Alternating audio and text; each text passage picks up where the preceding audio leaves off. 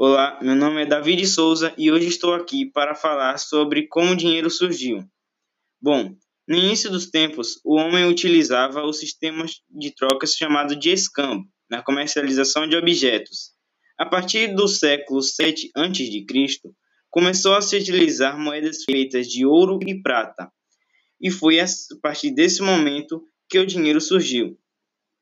Para termos uma noção da evolução do dinheiro, hoje temos as cédulas, que aqui no Brasil sua fabricação é regulada no Ministério da Fazenda. No momento já temos também a nova moeda virtual, o Bitcoins, que novamente deu um grande passo para nós humanos. E é isso. Obrigado por me escutar até aqui.